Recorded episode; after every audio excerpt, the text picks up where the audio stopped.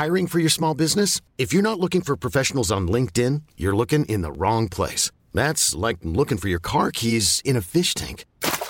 LinkedIn helps you hire professionals you can't find anywhere else, even those who aren't actively searching for a new job but might be open to the perfect role. In a given month, over 70% of LinkedIn users don't even visit other leading job sites. So start looking in the right place. With LinkedIn, you can hire professionals like a professional. Post your free job on linkedin.com slash achieve today. Heraldo Radio, la H se lee, se comparte, se ve y ahora también se escucha.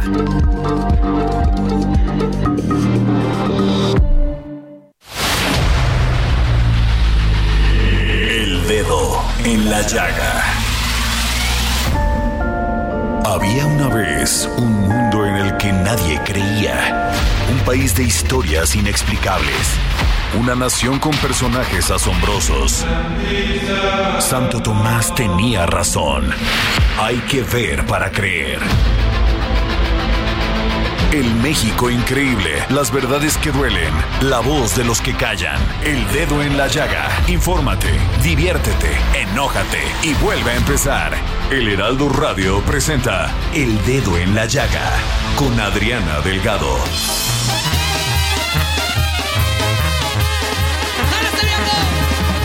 Anoche me preguntaron qué pasó con tu cariño. Y les contesté la neta, traigo broncas con Cupido. El amor no fue para mí, el amor no fue para mí. A mí el pisto y los corridos.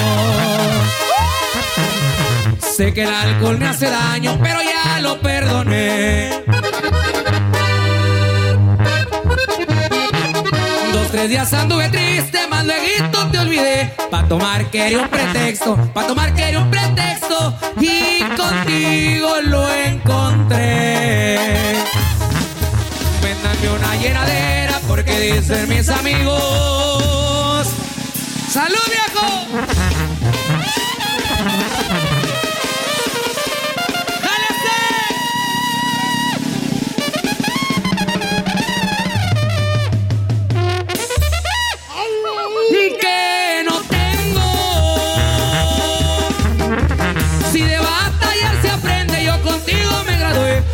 Pensé en perdonarte, un día pensé en perdonarte, pero no más lo pensé. Muy buenas tardes, ¿cómo están? Les saludo con mucho gusto. Yo soy Adriana Delgado y nos escucha usted a través del Heraldo Radio, del Heraldo Media Group. En este su programa favorito, El Dedo en la Llaga. Y nos vamos. Bueno, no, no, no. A ver, yo ya bien rápida, ¿no?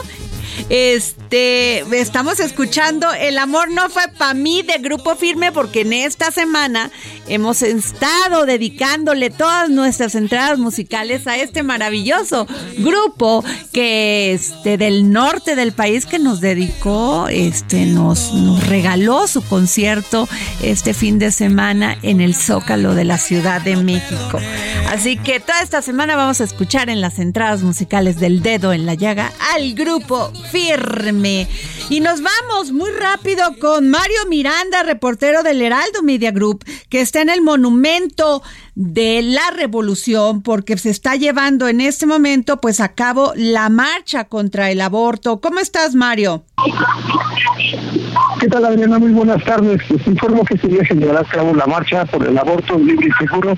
La marcha iniciará a las 4 de la tarde en la de la Glorieta de las Mujeres hacia el Zócalo. Por este motivo, la Secretaría de Seguridad Ciudadana desplegó un operativo de seguridad con 700 mujeres policías quienes estarán vigilando que no se suedan actos de vandalismo durante el recorrido de esta marcha.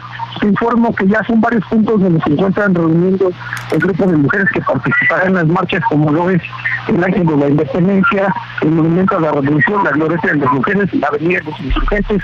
Participarán también mujeres de la, de, la universidad, así como del Politécnico. Se espera que lleguen miles de mujeres a participar en esta marcha. Comentarte que hace unos momentos ya hubo un enfrentamiento con un grupo de mujeres encapuchadas con elementos de la Secretaría de Seguridad Ciudadana aquí en el Monumento a la revolución, donde afortunadamente a este grupo de mujeres que se le retiraron martillos, tubos y engrosones, los cuales caían para realizar actos de vandalismo. Informo que lo que es Paseo de la Reforma, la avenida Juárez, 5 de mayo, pues ya se encuentran resguardados los que son los locales comerciales, los edificios, varias zonas ya fueron totalmente tapadas con vallas, así como con tablas, también los negocios ya están, también tenemos cortes a la circulación desde la escena de luz hasta lo que es la avenida Juárez, tenemos cerrada la circulación desde los carriles centrales de avenida Paseo de la Reforma. Adriana, pues estaremos al pendiente de lo que acontezca en esta marcha, donde se espera pues que lamentablemente, ojalá, ojalá esperemos que no sean actos de batalla. Oye, Mario, perdón, yo dije contra el aborto, perdón, es a favor del aborto y en este día de acción global por el aborto legal, seguro y accesible, pues este, no solamente aquí en la ciudad se está llevando a cabo esta marcha, ¿qué vialidades van a estar cerradas? Paseo de la Reforma, Avenida Juárez y 5 de Mayo, que es para ingresar hacia el Capital. A ver, este circuito interior, este había, este, también tenemos información de Fray Servando Teresa de Mier, Eje 1 Oriente, José María Izazaga, ¿esas no? No, estas son las, las realidades, las alternativas, es, es este, el circuito interior, lo que es este, se me fue la palabra. No, no te preocupes, yo también entré toda, toda así a la carrera, pero este, eh, quiero informarle bien a nuestros radioescuchas por dónde pueden pasar, porque sin duda esto pues ocasiona un caos vial en todo el centro de la ciudad. Sí, el circuito anterior y lo que es este, la avenida Chapultepec, se dan a la circulación. Ah, bueno, ok. Muchísimas gracias, Mario Miranda. Estaremos aquí muy atentos a todo esto que se lleve, este, cómo se está llevando esta marcha por eh, porque es el en el marco de la, del Día de Acción Global por el aborto legal, seguro y accesible. Este, aquí estamos pendientes, Mario Miranda.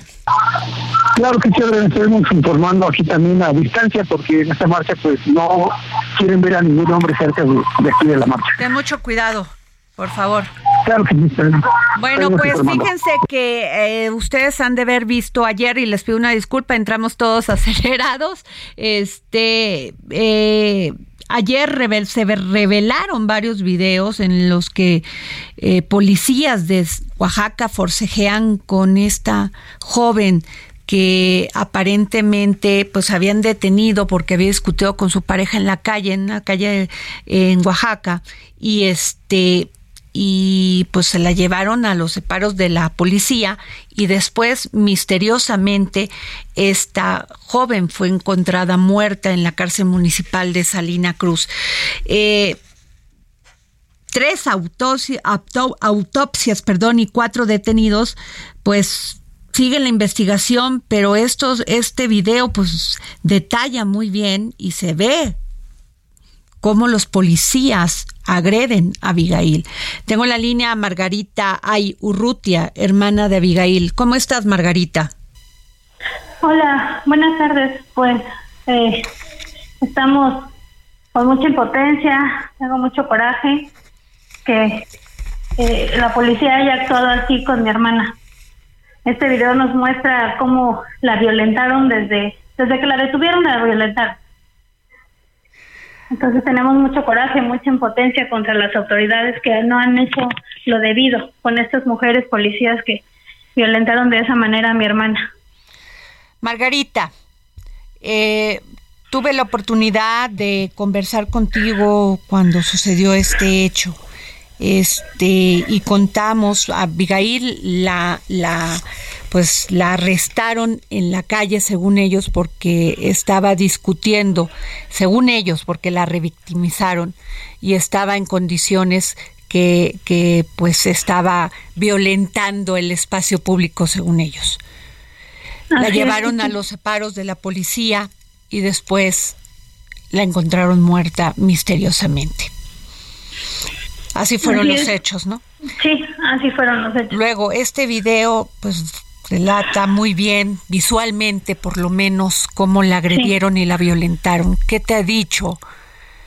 Pues, ¿qué te ha dicho la justicia? ¿Qué te ha dicho la fiscalía? Hay cuatro detenidos. ¿Esto los deja conformes, Margarita? No, no, no. No, claro que no. De hecho, de esos cuatro detenidos liberaron a dos porque dijeron que no tenían ninguna responsabilidad. Pero ahorita al ver ese video nosotros esperamos que ya se tomen las medidas con esas personas porque son puras mujeres policías las que estuvieron ahí. Eh, ya supe los nombres, una se llama Roxana, otra se llama Yajaira, otra se llama Nacheli y eh, el otra se llama Abelina. Ellas son las que estuvieron, las que están ahí, aparecen en ese video. ¿Y por qué lo hicieron, Margarita? ¿Tienes alguna alguna razón que hayan dicho este, ¿por qué lo hicieron? ¿Por qué agredir así a Abigail? ¿Por qué este hecho tan terrible, Margarita? Desgraciadamente no, no sé la verdad. Yo puedo pensar que hubo algo ahí como que les dijeron no sé, puedo pensar que la expareja de mi hermana quiso, eh, no sé, asustarla o algo porque él, ella tenía la custodia del niño y él siempre se lo quiso quitar. Eh, ya el año pasado ya se lo había quitado una vez, pero como es el papá no procede como, como sustracción de menor y entonces al verse él ya sin, sin el resguardo del niño, yo creo que buscó la manera de que a mi hermana pues a lo mejor que le dieran un susto y no sé si a ella se les pasó la mano o ya eh, ellas quisieron hacerlo. Se ve en el video cómo se cae al piso, este Margarita, cómo se golpea sí. en la cabeza. la tiran, la tira al piso, la mujer la agarra del cuello y la tira hacia el piso. ¿Sabe, han identificado quién fue esa mujer, quién fue esa mujer policía que la avienta al piso? Eh, debe ser Roxana o Yajaira, una de ellas dos. No sé exactamente quién es, pero es una de ellas dos. Son ellas dos, las dos primeras que están eh, pues agrediéndola, son ellas dos, Roxana y Yajaira. Eh, Margarita Ayurrutia, mm, eh, Abigail las conocía, tenía alguna relación con ellas porque se ve, o sea, por la violencia en la que la sometieron que hasta había odio. Sí, no, no, mi hermana no conocía a ninguna de esas personas. Mi hermana no tenía nada que ver con gente así. No, para nada. Para nada. Por eso, pues nosotros creemos que él fue el que le llamó a la policía, a lo mejor directamente a una de ellas y que para, que fuera la patrulla y se llevara a mi hermana. Y otra cosa, en el video, al principio del video, él tiene un Chevy rojo al principio del video, cuando la puerta está abierta y están metiendo a mi hermana, se ve un carro rojo al fondo. Entonces nosotros creemos que el carro estaba ahí, que él estaba ahí afuera, él estaba viendo todo eso y escuchando. Cuando cerraron la puerta, pues yo creo que estaba escuchando todo eso y no hizo nada y no nos habló para que fuéramos, para que mi papá fuera por ella. Los de los de ahí de la comisaría tampoco hablaron. O sea, nunca nadie informó que Abby estaba detenida. Pues no sabes cómo siento en el alma, Margarita Ayurrutia, hermana de Abigail Ayurrutia, cómo este comparto tu dolor, es terrible los casos de violencia contra las mujeres y cada día llegan pues son más extremos. Lo siento en el alma, Margarita. Sí. Nosotros también. De verdad que es un dolor horrible y ver esas imágenes ha sido para nuestra familia muy fuerte, muy doloroso, pero necesitamos hacerle justicia a mi hermana y, que esto ya no siga pasando. Cuenta con este espacio, Margarita, para darles voz. Cuenta, aquí siempre hemos, pues, estamos cerca de las causas de las mujeres. Sí, muchas gracias. Gracias, Margarita. Pues ahí escuchan ustedes este terrible dolor de los familiares de ver a Abigail, a Urrutia, cómo la someten, con qué violencia y la matan. Y tengo la línea, fíjense, nos vamos a otro tema porque este el tengo en la línea al doctor Héctor Jaime Ramírez Barba, diputado federal por el PAN y profesor honorífico de la División de Medicina y Nutrición de la Universidad de Guanajuato. Doctor, ¿cómo está? Muy buenas tardes. Muy buenas tardes, con mucho gusto en saludarte a ti y al auditorio, a tus órdenes. Gracias, doctor. Usted ha denunciado la negligencia criminal así lo ha dicho del gobierno, al dejar caducar más de 5 millones de vacunas contra COVID. ¿Nos puede hablar más de esto, por favor? con mucho gusto. Mira, primero es, importante ubicar al auditorio en que México fue el país que tuvo el peor desempeño en la pandemia. Por millón de habitantes, más de 5.700 muertos, comparado contra China, que ahí fue donde inició la pandemia, donde tuvieron 15 muertos por millón. Imagínate la cantidad de personas que pudieron no haber muerto si hubiéramos tenido un plan de acción adecuado.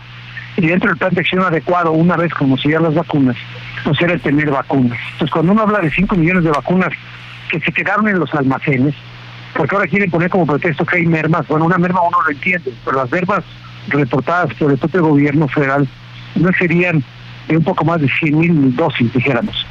Porque tú vas a poner unas vacunas por la tarde, ya son las 6 de la tarde, 7 de la tarde, el frasquito viene de 10 dosis, pongamos como ejemplo, llegaron ya nada más 9, nueve candidatos a vacuna, pues pierdes una dosis y sumados a lo largo y hecho el país, eso haría casi un poco más de 100 mil dosis, pero no 5 millones. Y las mermas no se producen porque se quedan en el almacén, eso se llama negligencia criminal, porque muchas vacunas en el costo de oportunidad pudieron haber salvado una vida. AstraZeneca era una de las vacunas aparte afectadas para viajar a Europa, viajar a Estados Unidos, estar conectados de manera global con el mundo. Y, y, no es posible que todavía hoy, que faltan muchos adultos de vacunar, del booster, del refuerzo, muchos niños están sin vacunar con Pfizer, muchos adolescentes están sin vacunar, porque acuérdate además que tenemos que estar empujando al gobierno para que a través de amparos, para poder vacunar a los adolescentes, porque primero habían dicho que no, luego vacunar a la mayoría de los niños que habían dicho que no, bueno, pues ya estamos en esa etapa, pero ahora descubrimos, porque ni siquiera fue un reporte del gobierno que dijera, oigan, les avisamos que pasó esto, sino gente como tú, que son comunicadores profesionales, que son investigadores, además de estar frente a la pantalla de televisión o a la cabina de radio, pudieron encontrar lo que ellos ya después tuvieron que explicar. Es decir, y, dejar 5 millones en el almacén no es merman, eso es negligencia criminal. Primero porque 5 millones de vacuna al costo más barato, simplemente la pura adquisición son 100 millones de pesos, que eso es daño al erario. Y por el otro lado, pues este costo de oportunidad, que a veces es difícil de cuantificar, de cuántos se hubieran salvado, si 5 millones más hubieran recibido un booster o 5 millones más se hubieran vacunado. Claro. Eh, doctor, una pregunta. Eh, eh, usted, usted, aquí no, aquí estoy leyendo que ustedes van a presentar una denuncia ante la Auditoría Superior de la Federación para que investigue estas fallas. Pero yo le quiero preguntar, ¿usted cree que fue por negligencia, porque se les olvidaron en estos almacenes o porque sencillamente no querían que los gobiernos de oposición se lucieran con la pronta e inmediata respuesta ante el COVID en sus estados? Mira, nosotros... ¿Usted cree que fue político esto o, negligencia? ojalá, es negligencia. ¿Ves? Porque, mira, ahí lo que, ha, lo que ha estado ocurriendo con ellos, nosotros pusimos una denuncia desde mayo, aquí en el Congreso, el día 10 de mayo, el día de las madres pusimos la denuncia, porque nuestros cálculos entre las dosis que habían recibido y las dosis que habían aplicado, tenían casi 50 millones de vacunas en diciembre y calculamos que 14 millones de dosis ya se iban a caducar porque una vacuna dura seis meses. Entonces, por los plazos que, que nosotros, de cada informe que ellos presentaban en sus mañaneras, íbamos sacando la diferencia. Entonces, y se les van a caducar 14 millones de dosis. Es más, tú recordarás, porque tú lo dijiste en este medio, que hubo inclusive muchas vacunas que ya caducas la COFEPRIS de manera milagrosa en un oficio les extiende la vida útil, le llama, ¿no? Es decir, oiga, aquí dice la cajita que se que se ya se quedan caducas en abril. No, pero se, se, va a extender hasta junio. Y hubo una campaña intensiva en abril para vacunar, precisamente para tratar de movilizar el mayor número de vacunas. Entonces, son tres denuncias. Mira, una al órgano interno de control, para que pueda verificar cuál era el proceso adentro de la Secretaría, una vez que las compró el INSABI, llegaron al aeropuerto, quién determinó que fueran a Pilmex, quién tenía el control de los lotes, a dónde tenía que haber ido. Eso, la denuncia es ante la Auditoría de Control, Secretaría de Función Pública. Otra denuncia es ante la Auditoría Superior de la Federación, que es el órgano de control de la Cámara de Diputados, porque evidentemente que nos digan que es por merma 100 millones de pesos, quedándose en el almacén, que eso es injustificable en ninguna parte del mundo, solamente por falta de planeación, por falta de gerencia, pues porque son funcionarios que cobran, no sé si bien o mal, pero ahora está cobrando como si supieran. Claro. No se pueden quedar 5 millones sin utilizar. Y la última es la denuncia penal que tiene que ver tanto por el daño al daño, por la cantidad que tiene, como por el daño que pudiera haber causado a aquellas personas susceptibles de ser vacunadas con AstraZeneca y que no fueron vacunadas. Pues eso es gravísimo, doctor, gravísimo lo que está sucediendo y como nos los cuenta, hay eh, también la negligencia en un cargo público como funcionario público es corrupción. Bueno, en no saber hacer las cosas, yo comparto contigo que es corrupción. Pues muchas gracias, doctor Héctor Jaime. Gracias, diputado. Gracias por tomarnos la llamada. y te felicito mucho por tu conducción. Extraordinaria. Gracias. Gracias, muy amable. Eh, pues así es, como ven? O sea, a ver, no puede ser que en un momento tan difícil en el que estábamos pasando haya eh, dejen vacunas en un almacén. Pero bueno, nos vamos con Enrique Galván. Enrique, ¿cómo estás, querido? Queridísima Adriana Delgado, qué gusto. Te sigo en la televisión, aquí en la radio. Y yo a ti también, ¿eh? No me pierdo. Estás en todas partes. Eres un éxito en la televisión. Vi tu entrevista con Claudia Sheinbaum. ¿Y te gustó? Porque eres mi sensei. Sí, buenísimo. Eres mi sensei. Oye, creo que eres la única persona a quien Claudia ha dado una entrevista en televisión. Me encantó lo que dijo, pero me encantó también lo que le preguntaste. Gracias, pues fue una... Es que yo sí creo en el periodismo, que no es de ataque, Enrique, es de, de conocer al personaje.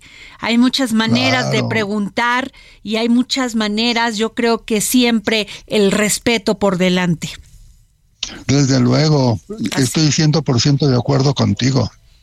Querido Enrique, ¿qué piensas de este presupuesto, este paquete que nos presenta la Secretaría de Hacienda para pues todo lo que es el, los egresos del gobierno federal? ¿Tú cómo lo ves?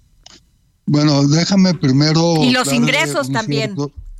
Sí, déjame darle un poquito de, ubicación histórica, de contexto histórico. Este presupuesto del año 2023, del año próximo, es el penúltimo presupuesto del gobierno de Andrés Manuel López Obrador.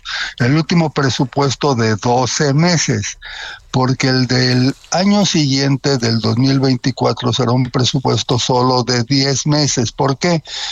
Pues porque en este año 2024 hubo una reforma constitucional para achicar el tiempo entre las elecciones y la tomada de posesión del nuevo presidente. Las elecciones elecciones el nuevo presidente tomará posesión en octubre y no en diciembre como hasta ahora.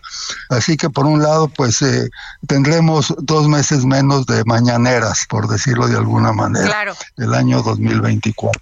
Y, y el presupuesto, pues es un eh, muy inflado, inflado ahora sí que, perdón ese pleonasmo, inflado por la inflación, es un presupuesto de 8.3 billones de pesos, 8 millones de millones, 300 mil millones de pesos, que aparentemente es mucho dinero, pero ya precisó Rogelio Ramírez de la O, el secretario de Hacienda, que tiene comprometidos dos de cada diez pesos. Es que con la inflación pues sube la nómina, las pensiones, las jubilaciones, las participaciones a los estados y municipios y desde luego el servicio de la deuda de esos 8 billones de pesos, un billón completo se va al pago de intereses. Ese es, eh, vamos a decir, el, la esencia del presupuesto de, del, año que sigue.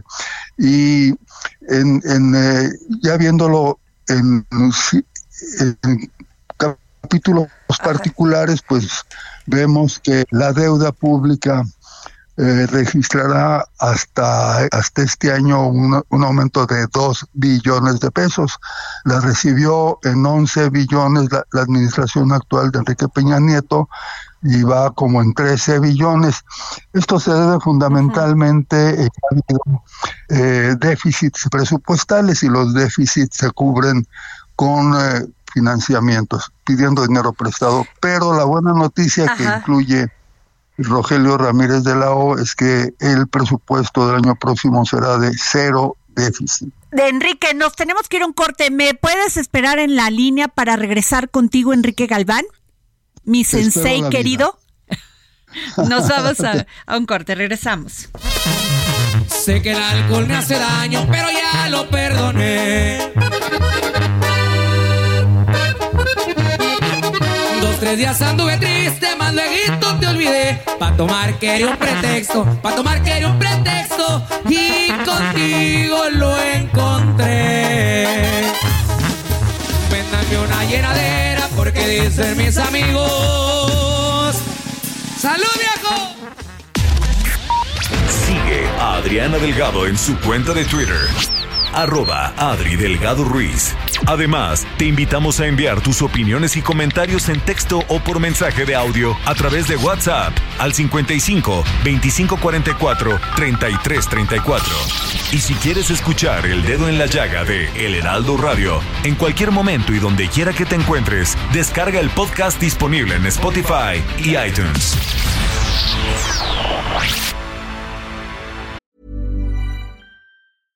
Selling a little or a lot? Shopify helps you do your thing however you cha-ching. Shopify is the global commerce platform that helps you sell at every stage of your business. From the launch your online shop stage to the first real life store stage, all the way to the did we just hit a million orders stage. Shopify is there to help you grow. Shopify helps you turn browsers into buyers with the internet's best converting checkout. 36% better on average compared to other leading commerce platforms because businesses that grow grow with Shopify. Get a $1 per month trial period at shopify.com/work. shopify.com/work.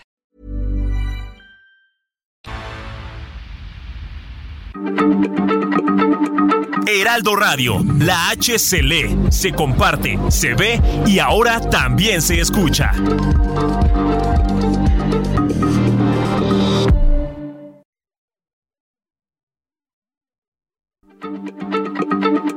Heraldo Radio, la H se lee, se comparte, se ve y ahora también se escucha.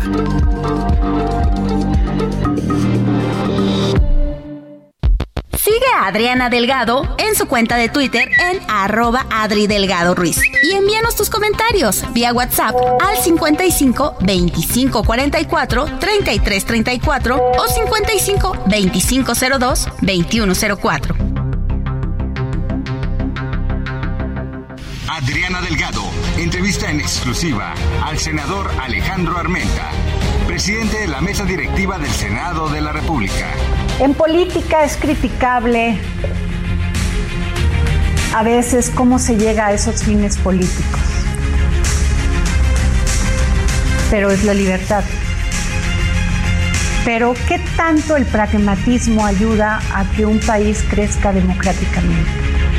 El pragmatismo político.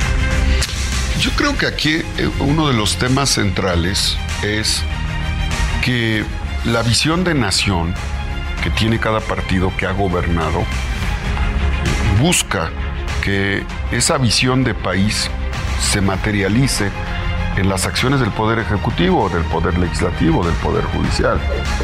En la cuarta transformación, que fue mandatada por 30 millones de mexicanos en el 2018, el tema de la soberanía energética es prioritario. El tema del fortalecimiento de las instituciones en materia de seguridad es prioritario.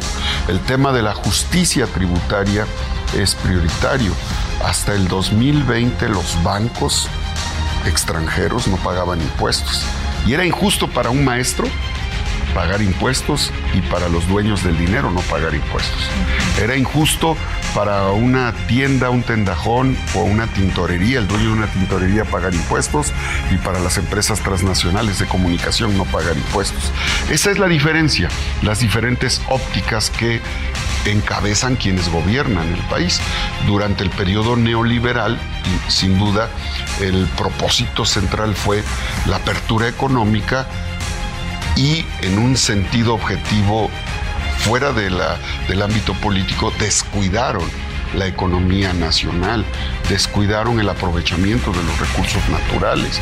Y en este momento, en esta etapa en México, lo fundamental es que los recursos naturales sirvan para el desarrollo de nuestro, de nuestro país.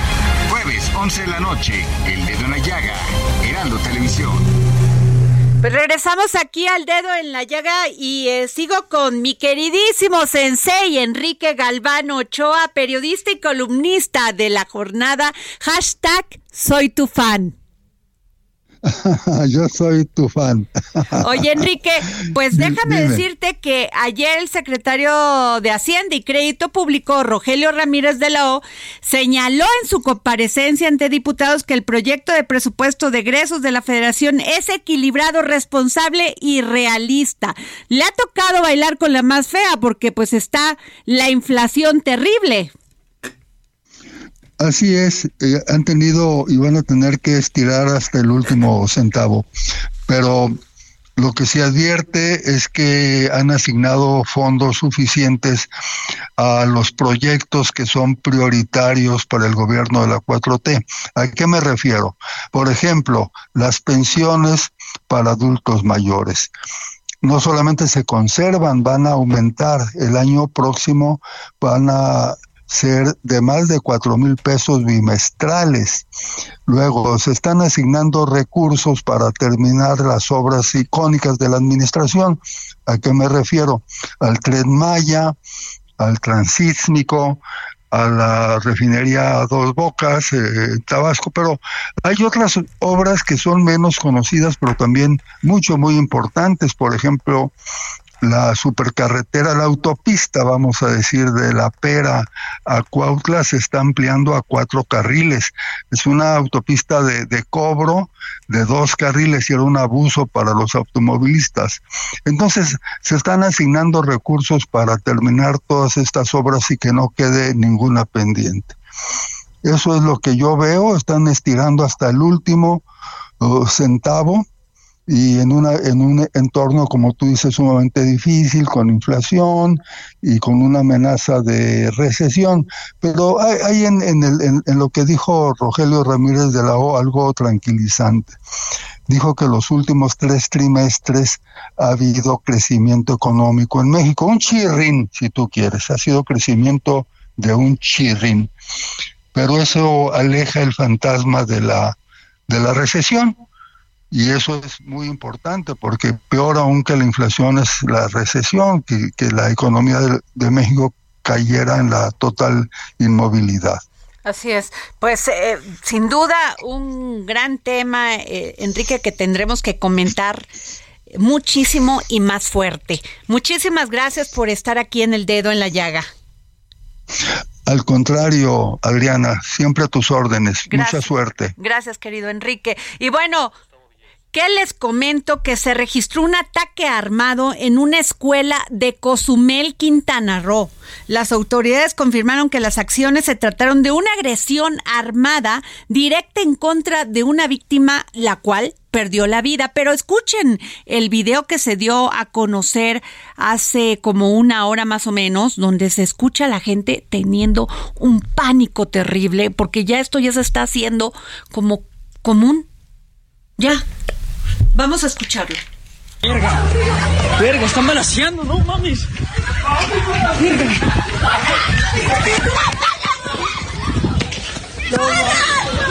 Sí, mamaron. Sí, mamaron. No mames, mi jefa, güey. Fue mi jefa, mi jefa, mi jefa, mi jefa. a la mierda. Sí, güey, no mames, nada más subirlo. Me quedé congelado.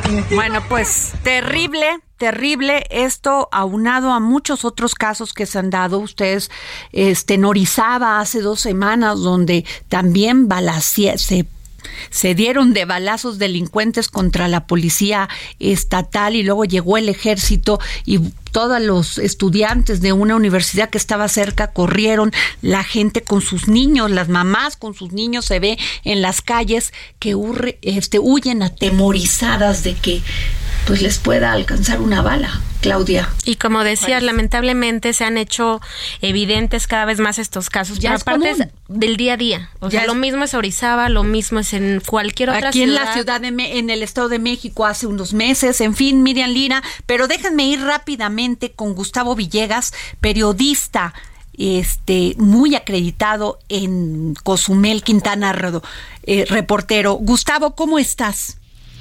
¿Qué tal? Buenas tardes, buenas tardes al auditorio. Oye, Gustavo, pues platícanos qué fue lo que pasó. Pues mira, eh, así como comentabas hace un momento, efectivamente ayer se dio un ataque armado, una persona fue pues ejecutada, hay que decirlo de esta manera, mientras esperaba en la fila de autos para recoger a un menor de edad en, un, en una escuela de esta isla. Eh, pues eh, la persona recibió varios balazos y pues causa terror esto que tengo que decirlo, yo tengo varios años viviendo ya aquí en Cozumel, más de 20 años, y no habíamos visto el nivel de violencia que se está viendo en el último año en Cozumel. Eh, fueron varios balazos, testigos nos indican que después de, la primera andanada de tiros que recibe este joven de unos 21 años, eh, el sicario desciende de la motocicleta y lleva la parte trasera y todavía remata a la víctima y se alejan tranquilamente mientras pues ya te imaginarás dentro de la escuela los jóvenes escuchan los tiros se oyeron a una cuadra dos cuadras de distancia los tiros mucha gente salió a ver qué sucedía. Y pues sí esta es la situación que está imperando. Tenemos un problema aquí en Cozumel la inseguridad la gente portando armas y todos estos asesinatos que se han venido dando a causa de pues el, eh, tráfico de drogas, la venta de drogas, están relacionados desgraciadamente con este fenómeno. Híjole, qué duro porque se ve a las a la a la a las personas corriendo con ese terror y pánico de que y niños y que te alcance una bala y no había yo escuchado eh, que en Cozumel se diera esto hasta este momento que tú nos estás detallando e informando. Sí, es una, algo que ha venido escalando eh, desde hace unos seis años más o menos. eh, la actividad del eh, narcomenudeo eh, pues, ha venido sentando sus reales aquí en la isla y pues eso, como tú sabes, atrae también delitos de alto impacto como son los asesinatos y ejecuciones. Al principio, y te puedo ir superfluo, eh, pues eran personas que recibían uno o dos impactos de bala y sus cuerpos eran hallados en algunos sitios de la isla, calles, carreteras, avenidas, etcétera, ¿no? Pero ahora tenemos el problema de que ya hay decapitaciones, tenemos gente que ha sido mutilada, eh, la- el calibre de las armas que se está utilizando ya es del nivel militar. Entonces, eh, pues sí, ya tenemos este problema aquí en la isla. Pues muchas gracias, querido compañero, a Gustavo Villegas Betanzos, periodista del Novedades de Quintana Roo y de la agencia F. Gracias, querido compañero, por tomarnos la llamada. Ah, muchas gracias a ustedes por la confianza y estamos pendientes. Muchas gracias. Y bueno, esta tarde eh, se registró una balacera en la calle Mirador, ubicada en la colonia Fuentes de Tetepan, de la alcaldía Tlalpan. El saldo fue de un policía que perdió la vida al recibir un impacto de bala. De acuerdo con información preliminar, los agresores iban a bordo de una camioneta roja, roja, placas NTU 7566, el elemento de la Secretaría, Secretaría de Seguridad Ciudadana fue identificado como Javier Sánchez, que murió. Qué pena. Qué tema, o sea, de veras, qué terrible es dar este, este, este tipo de información, pero la tenemos que visibilizar. No nos podemos quedar callados. Definitivamente. Y sabes, rapidísimo, algo que me llama la atención mientras escuchaba al a este compañero en Cozumel. En el programa tú has dicho mucho que en el caso de que en el caso de las mujeres, los hombres cada vez son más violentos, cada vez buscan más, eh, pues denigrar a la mujer incluso después de su muerte. Y ahora me llama la atención que los sicarios ya no se miden. O sea, esto fue esta balacera de la que hablaban hace un minuto, Ajá. fue en Cozumel, en una, afuera de la escuela, de una escuela.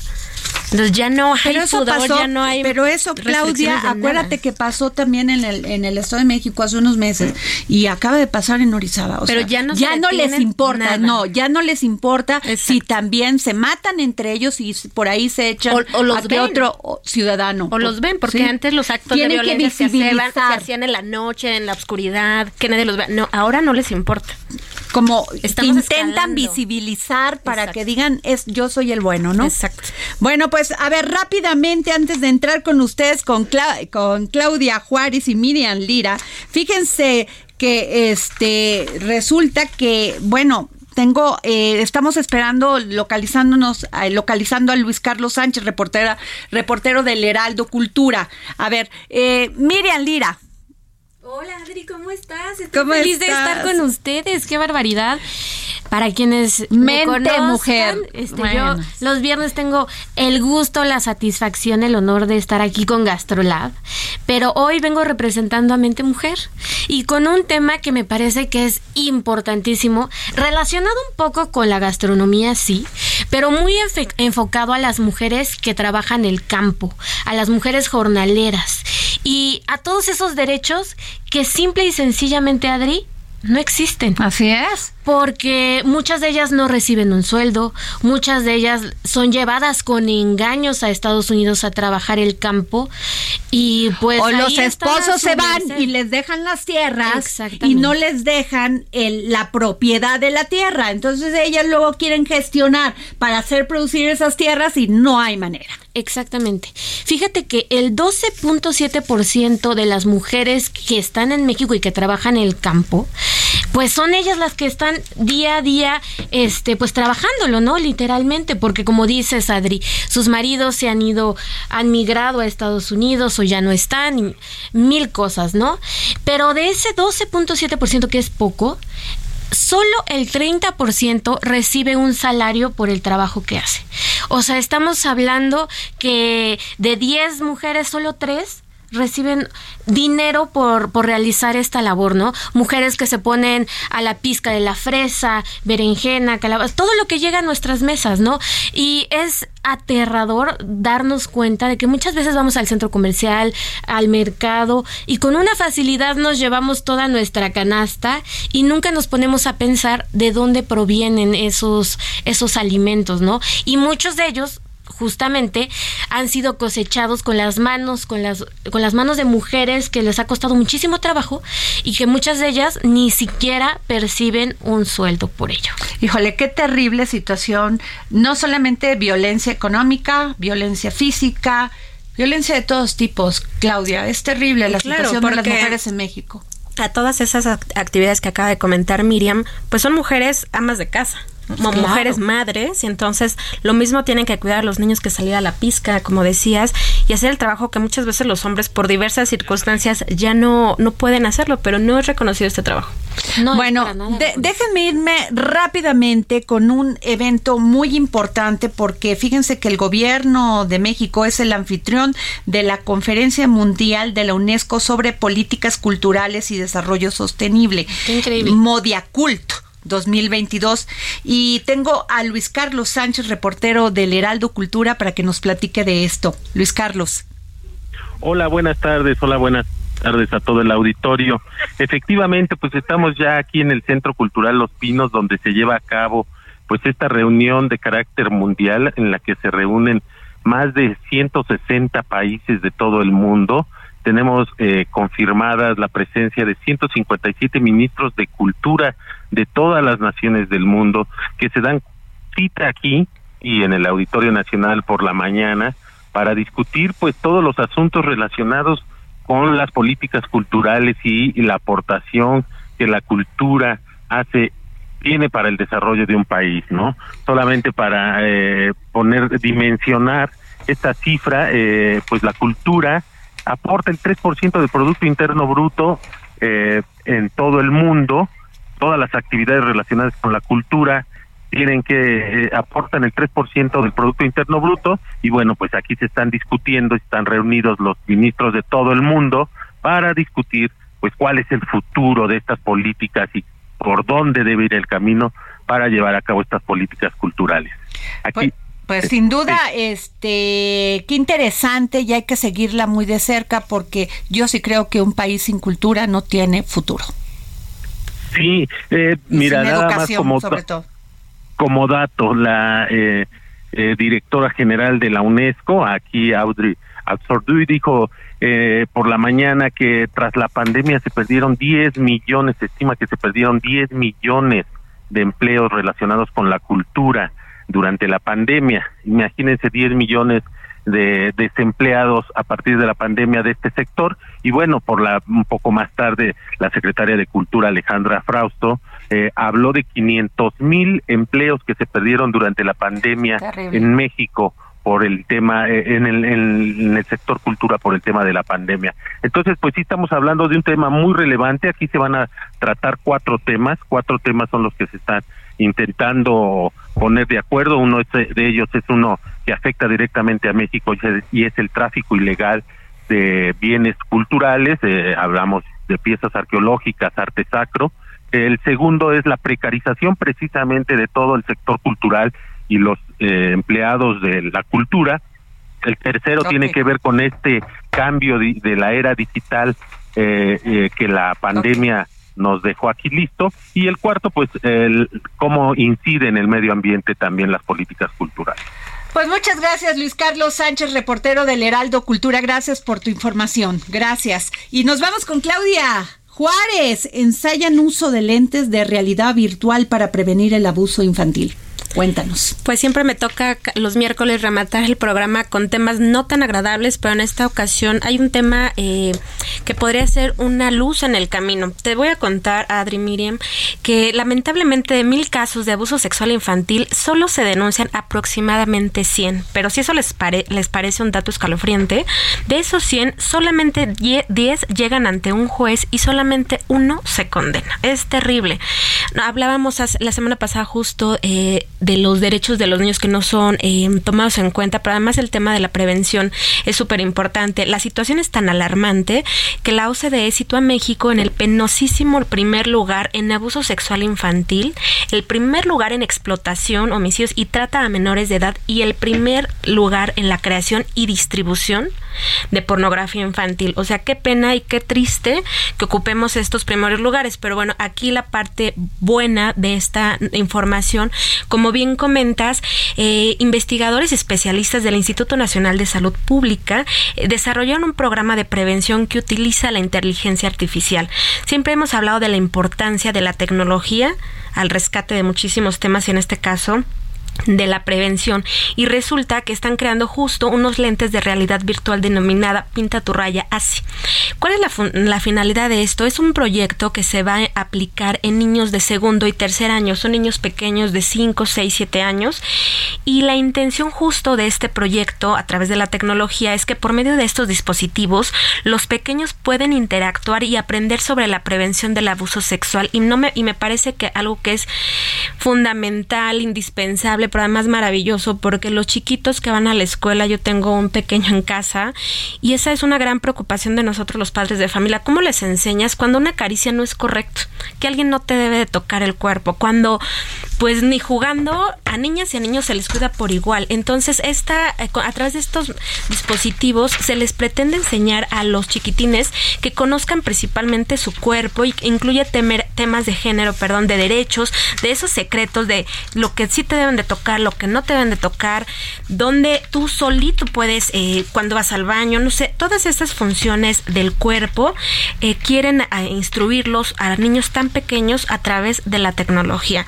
Es algo, me parece que es una, un granito de arena en un mundo de complicaciones de este tema, pero me parece que siempre con una buena iniciativa se puede dar un pequeñito paso hacia adelante. Es fundamental hablar todo el tiempo con los pequeños, la información, a quién contarle, a quién no te debe de tocar y eso pues bueno, acabamos de, hablar sobre una herramienta tecnológica y lo que siempre hemos dicho es la tecnología hay que buscar darle eh, esta prioridad y este, este uso para mejorar la vida de las personas. Aquí la prevención eh, para el maltrato y en este caso para el abuso infantil, qué maravilloso que a través de esta tecnología pues haya este intento de justamente pues avanzar hacia eso. Los niños son los más inocentes, los más delicados y los que menos herramientas tienen de defensa.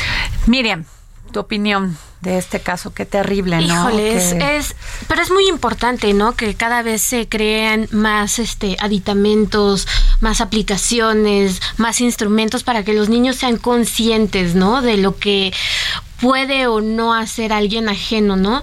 Lamentablemente también muchos de estos abusos provienen de la gente más cercana.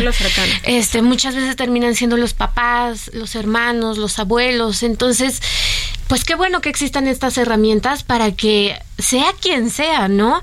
Tengan esta facilidad de decir, hasta aquí llegó mi límite, ¿no? Y, a partir de esto ya no lo acepto y que tengan la capacidad, este, la valentía también de poder levantar la voz y decir, no, hasta aquí llegaste, ¿no? Y que tengan también las herramientas para poder ir y, denunciarlo, ¿no? Que, que, también se apliquen herramientas o nuevas, este, pues no sé, algún otro pues no sé, una, alguna otra herramienta para que ellos puedan ir y Es terrible, es terrible. Gracias a la tecnología, pues ahora ya podemos darnos cuenta de qué pasan con nuestros hijos cuando no estamos con ellos, ¿no? Pero, pero antes, imagínate todos los abusos sexuales que ocurrían en las casas, en las escuelas, y que los padres ni siquiera estaban enterados y que los niños, por no denunciar, por el miedo, por el terror, pues no decían nada. Y eran niños que obviamente tenían tenían este problemas, problemas este psicológicos, porque muchos no superaban esta esta violencia, porque es un tipo de violencia, claro abusar de ellos es terrible. Y no te vayas muy lejos. Llevamos con la pandemia, vamos para tres años, pero previo a esta pandemia tan tenebrosa que estamos transitando, justo eh, México exportaba nada más el 60% de pornografía infantil a todo el mundo.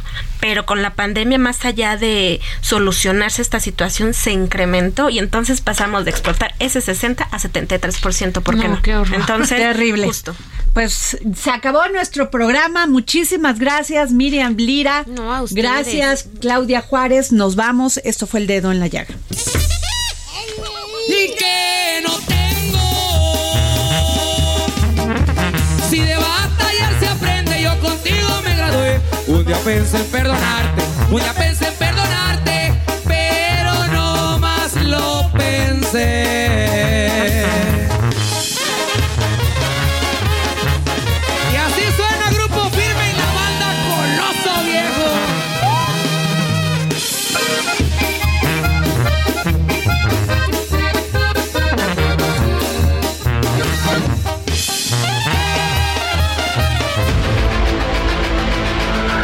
Heraldo Radio presentó El Dedo en la Llaga con Adriana Delgado.